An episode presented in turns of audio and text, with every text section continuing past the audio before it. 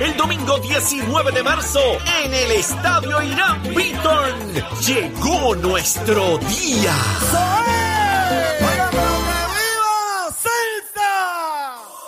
Solo faltan, solo faltan dos, dos días para, para nuestro Día Nacional de la Salsa. ¡Voy para allá!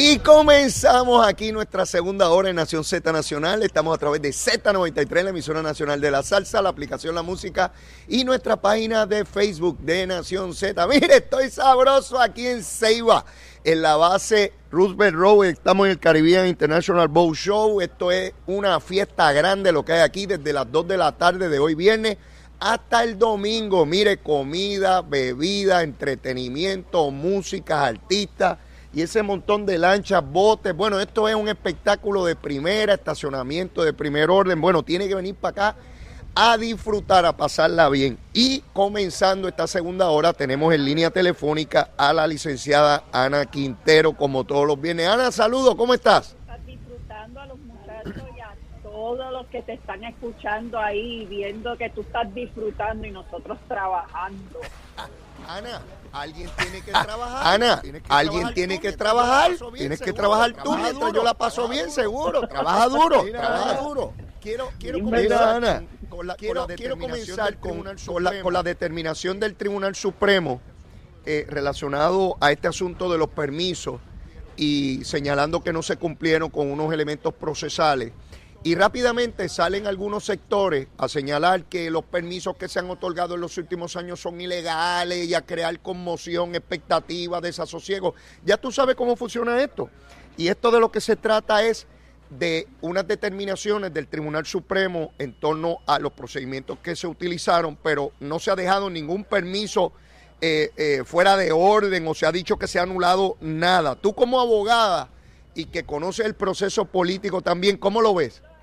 No es de alarmarse. Esto lo que lo que sucedió fue, pues como como bien sabe, yo tuve la oportunidad de leer la la, la, opinión del tribunal. Lo que establece es Sí, dice que es nulo, ¿verdad? Pero hay un periodo, todavía esa sentencia no es final y firme, el gobierno va a apelar la misma aquí no se anula ningún ningún permiso ni nada. La controversia viene por unas eh, entidades que dicen que no había tenido participación ciudadana conforme alegadamente al, a la ley eh, y posteriormente pues la junta eh, OSPE pues dice que ellos deben entrar como parte imponsable porque ellos son los que los que trabajan con eso. Sí, la Junta de Planes tiene unos criterios, pero ellos son los que trabajan el día a día de esos permisos y por eso ellos entienden que es parte indispensable. El tribunal determina de que no, que no son parte indispensable, se fueron bien textual a la ley. Tú sabes que hay días que el Supremo se va a la ley letra punto y punto coma y hay otros que otras decisiones que interpretan el derecho que tú dices por dónde cogemos el camino pero en este se fueron demasiado de textuales y esa es la determinación que ellos entienden que es la que la correspondiente. No obstante, el gobierno ha dicho que va a, pedir reconsideración y en mientras tanto, al no ser sentencia final y firme, todo sigue corriendo tal y como ha sido durante todo este tiempo.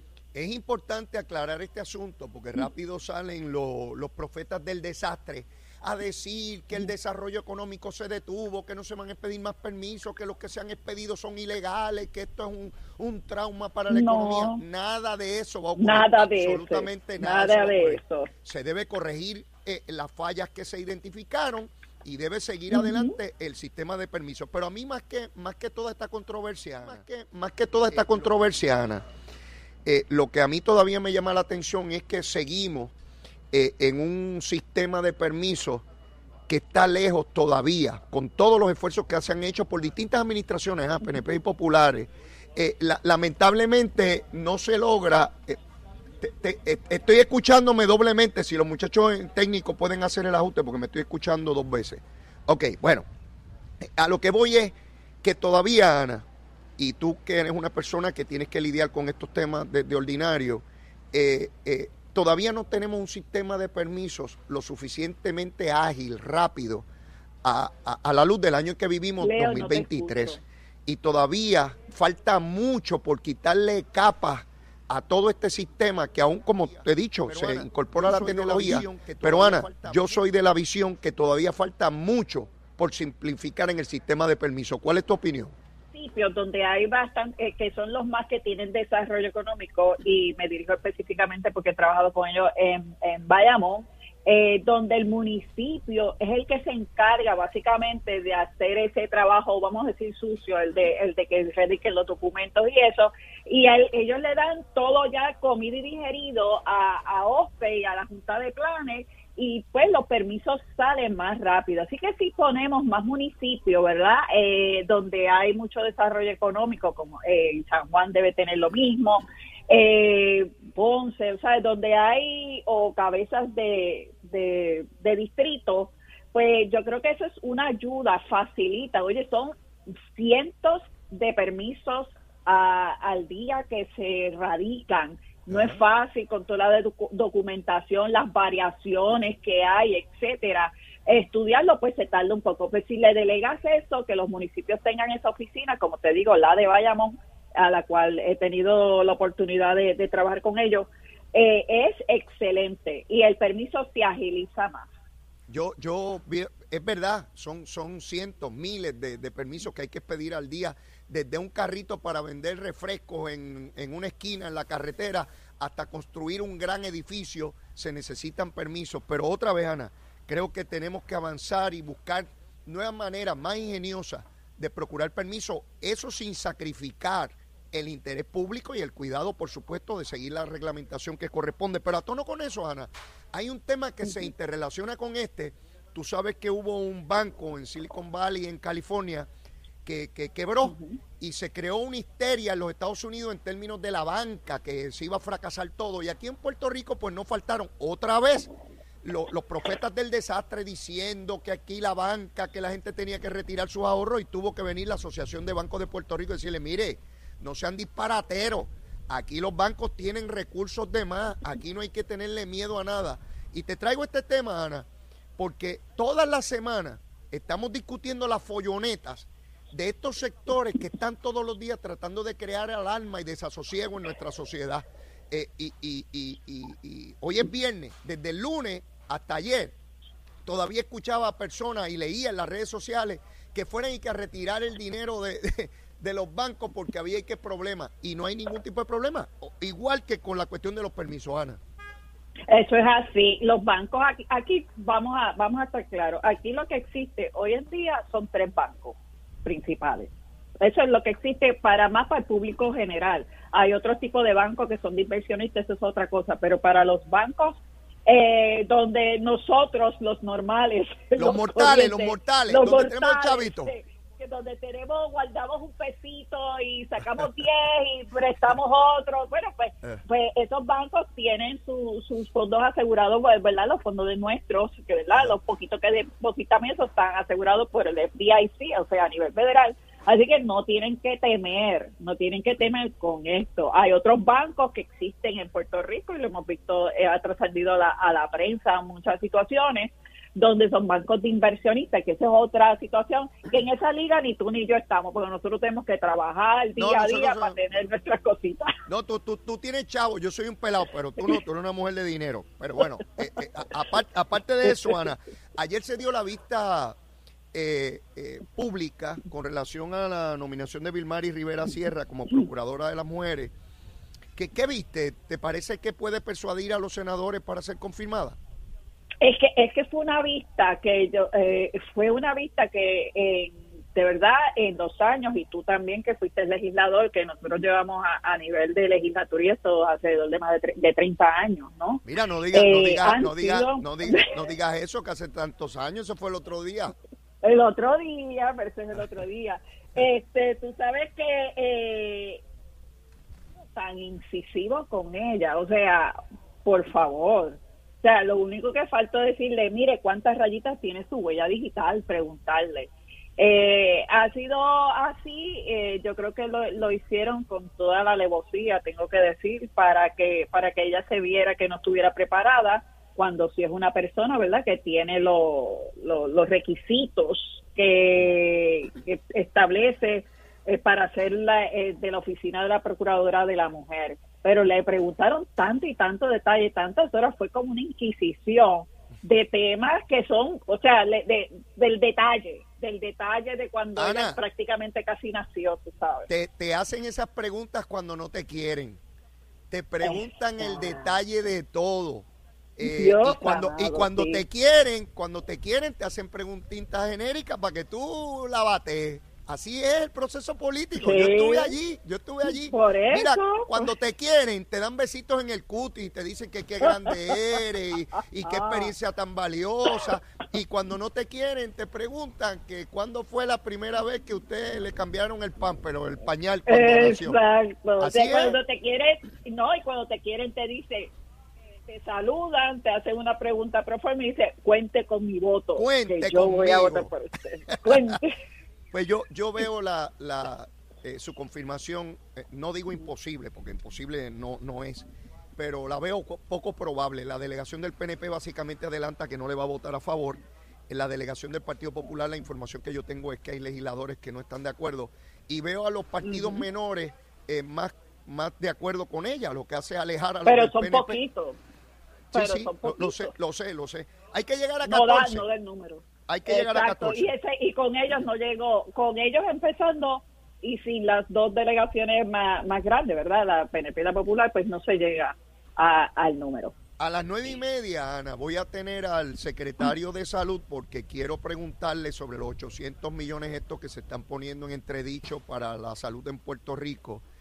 Hoy aparece en la prensa, Ana, Biden señalando que él va a hacer todo lo posible y que él tiene un compromiso con la salud en Puerto Rico. Ana, ¿y por qué rayo no le da instrucciones a, a, sus ejecutivos a nivel federal para que digan de una vez y por todas que no están en peligro esos 800 millones? ¿Qué será, Ana? Pues, de verdad, eso, eso te lo puede contestar mejor el, el secretario de salud que ha estado frecuentemente ha estado en, en la capital federal, estado en Washington, D.C., yo he visto los lives de él, este, informándole al pueblo todas las gestiones que él está haciendo y los compromisos que está trabajando con relación a, ese dinero y a otras situaciones más, porque aquí lo más que está afectando es la parte de las personas adultas, o sea, los que están cogiendo seguro social, los, los, los programas Advantage y todo este tipo de cosas, que son los más que están ahora mismo utilizando eh, el plan médico en Puerto Rico por, por, la, por la población que tenemos de personas sobre 55 años o más y muchas que están pues ya con seguro social. Es una situación bien difícil, una situación también tiene de colateral la situación de los hospitales con las aseguradoras que tienen la, la situación de que las aseguradoras pues los tienen eh, rehenes a decir cuánto es que le van a pagar a los médicos y a los hospitales y por eso estamos viendo en Puerto Rico pues una crisis, no solamente en Puerto Rico, también en Estados Unidos está ocurriendo esto. Para que aquí nosotros decimos que es nosotros porque lo sentimos y lo estamos viviendo, pero también en Estados Unidos está ocurriendo la misma situación. Así pues que esperemos que buenas noticias que nos dé el secretario, ¿verdad? Carlos Mellado, un gran amigo eh, nuestro, eh, con relación a toda la, ¿verdad? todas las gestiones que él está haciendo personalmente en la, en la capital federal. Yo espero que el presidente haga buena su palabra y no mantenga en un vilo al pueblo de Puerto Rico y al gobierno de Puerto Rico en una cosa que con que el presidente dé una orden ya basta. Porque esto es una determinación administrativa del gobierno federal. Esto no es una ley que hay que ir a la Cámara, al Senado federal y procurar la firma de un proyecto que sabemos lo complejo y difícil que es a nivel federal. Así que nada, Ana, de verdad que un placer haberte tenido hoy viernes. Me alegro mucho de que estés trabajando, que tengas mucho trabajo, que yo sigo disfrutando aquí en el Caribbean International Boat Show. Mira, y le preguntas entonces a Mellado, le toca a él decir la recomendación del almuerzo. Ah, seguro. Eh, pues, adiós, pues eso es lo primero que le voy a... Antes que me hable de los fondos federales, quiero que me diga qué se almuerza hoy. Oye, y quien lo recomienda es el secretario de Salud. Debo suponer que es comida saludable, ¿tú no crees? Claro, de mi parte te puedo decir que hoy el día tapa una sopa con tostones. Y a rayo, Ana se le adelantó al secretario de salud. Gracias, Ana, un abrazo. Será ah, también de la semana entrante. Seguimos quemando el cañaveral. Llévatela, chero.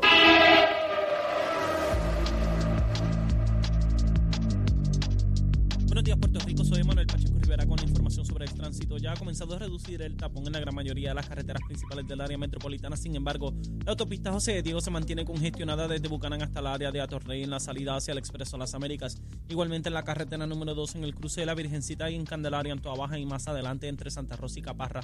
La 165 entre Cataño y Guaynabo en la intersección con la PR22, así como algunos tramos de la 167 y la 199 en Bayamón y la PR5 desde Naranjito. Además, algunos tramos de la 176, 177 y la 199 en Cupey, así como la autopista Luis Ferré entre Montelledra y la zona del Centro Médico en Río Piedras y más al sur en Caguas. Además, la 30 desde la colindancia desde Juncos y Gurabo hasta la intersección con la 52 y la número 1. Ahora pasamos al informe del tiempo. El Servicio Nacional de Meteorología pronostica para hoy un patrón de nubosidad y aguaceros en la región debido a la llegada de un frente frío en todo el archipiélago.